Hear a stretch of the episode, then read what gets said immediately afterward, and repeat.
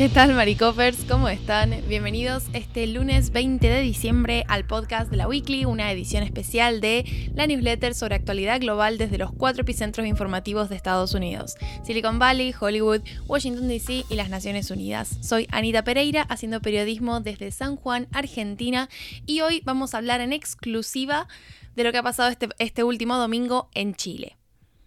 Bien, ¿qué pasó este domingo? Bueno, tuvimos la segunda vuelta, la segunda edición, el balotage de las elecciones presidenciales de Chile, que bueno, a finales de noviembre tuvimos esa primera vuelta donde el candidato más votado fue José Antonio Cast, en segundo lugar tuvimos a Gabriel Boric y bueno, entre ellos dos se dirimió quién va a ser el próximo presidente de Chile. Vamos a ver ahora un poco qué pasó con estos resultados. Bueno, la votación cerró sobre las 6 de la tarde y se esperaba que dos horas después, sobre las 8,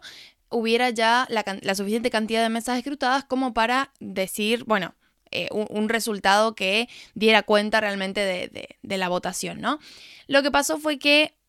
casi 40 minutos antes de ese, de ese horario preestablecido, ya el conteo arrojaba datos que fueron, o sea, que posibilitaron que se diera a conocer el ganador. Esto es porque, bueno, de nuevo, como es un, un balotaje entre dos candidatos, la diferencia se acrecentó tanto que en un punto fue irreversible, entonces, pese a que se seguían contabilizando votos, ya se declaró ganador a Gabriel Boric, que es el candidato izquierdista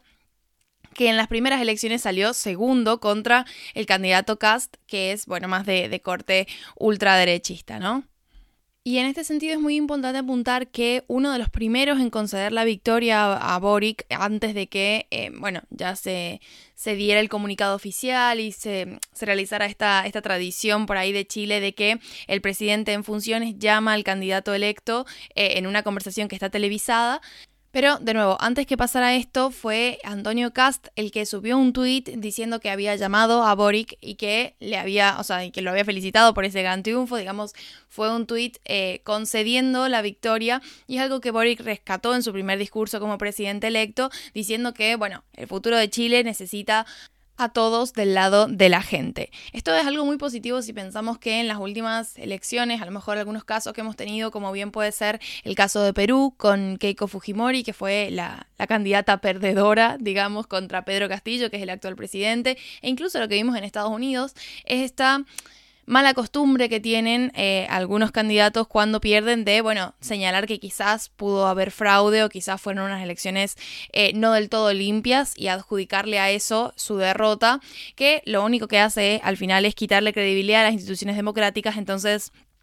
eh, a mí me pareció muy positivo esto que hizo Cast y he visto que varios analistas también lo han, lo han rescatado porque, bueno, da muestra de una seriedad y un compromiso con la democracia que es lo mínimo que necesita cualquier país que esté atravesando un proceso de elecciones eh, tan grande como es el, el presidencial, ¿no?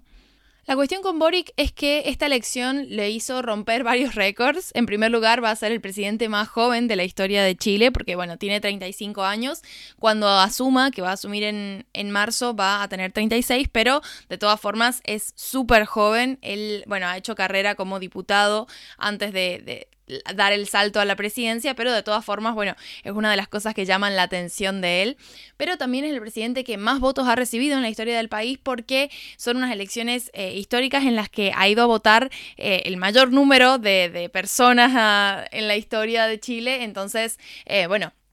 también entendemos que llega a la presidencia con un gran compromiso por parte de la ciudadanía por eh, elegir a la figura presidencial, ¿no? Además, bueno, eh, está su, tendencia, digamos, izquierdista a nivel ideológico es la, la, más marcada desde la administración de Salvador Allende en 1973, cuando fue, bueno, derrocado por un golpe de Estado que, al que se sucedieron varios gobiernos más de corte neoliberal, como el del actual presidente, que es eh, Sebastián Piñera. El plan de de, mm, de Boric es bastante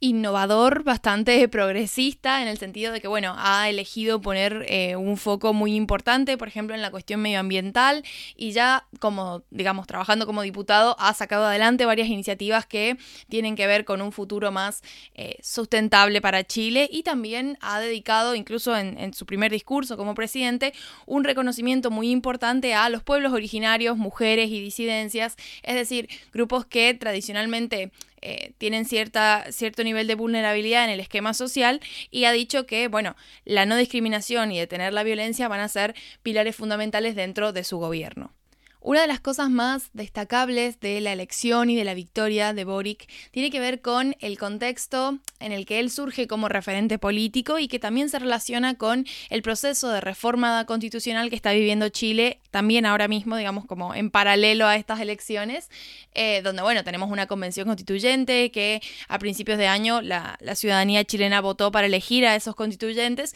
y que actualmente se encuentran en el proceso de redactar una nueva Carta Magna que luego se va a someter a un plebiscito de toda la ciudadanía. Pero bueno, eh, digamos, el movimiento y las manifestaciones, lo, que se conoce como el estallido social de 2019, que dio origen a esta petición y a esta reforma constitucional, tuvieron como protagonista a Boric y a otros eh, referentes que, bueno, de alguna forma coordinaron estas manifestaciones, estas protestas, que tuvieron como detonante el precio del boleto del colectivo, pero que eh, digamos, tenía un trasfondo mucho más complejo y en realidad las manifestaciones terminaron eh, demandando más que nada mejoras en la calidad de vida en general, que para esa época, bueno, habían números bastante preocupantes. Entonces, bueno, Boric se lo conoce como eh, uno de los referentes de esta época y es muy fuerte pensar que años después lo que ha conseguido ha sido no solamente llegar a la presidencia, sino también ser el presidente que, una vez concluido el proceso del plebiscito, firme y, y apruebe y ponga en vigencia la nueva constitución que ha sido producto de toda este, esta militancia y este activismo para conseguir mayores derechos y garantías sociales a nivel constitucional en Chile.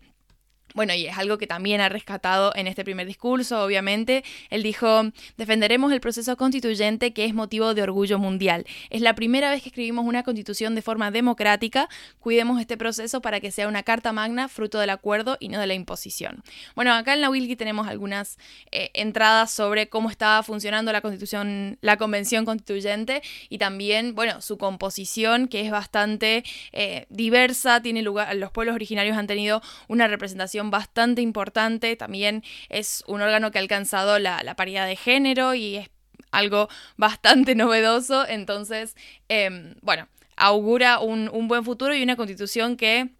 definitivamente va a representar un cambio en, Chile a nivel cualitativo, si, si, todo sale bien. Y bueno, por último, em, ahí en la newsletter les adjunté un pequeño fragmento de esta conversación que les decía que tuvo Boric con el, actual presidente Sebastián Piñera, donde, em, bueno, es como eh, el, actual presidente lo va, lo va, a felicitar y demás, pero le va a decir una frase mm, a la que Boric responde bastante mm, ácidamente, porque bueno, Piñera le dice, gobernar es muy difícil,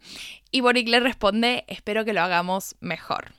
Así que bueno, con ese panorama los dejo en la newsletter. De nuevo, están estos, estos links. Eh, hay varios tweets también que, bueno,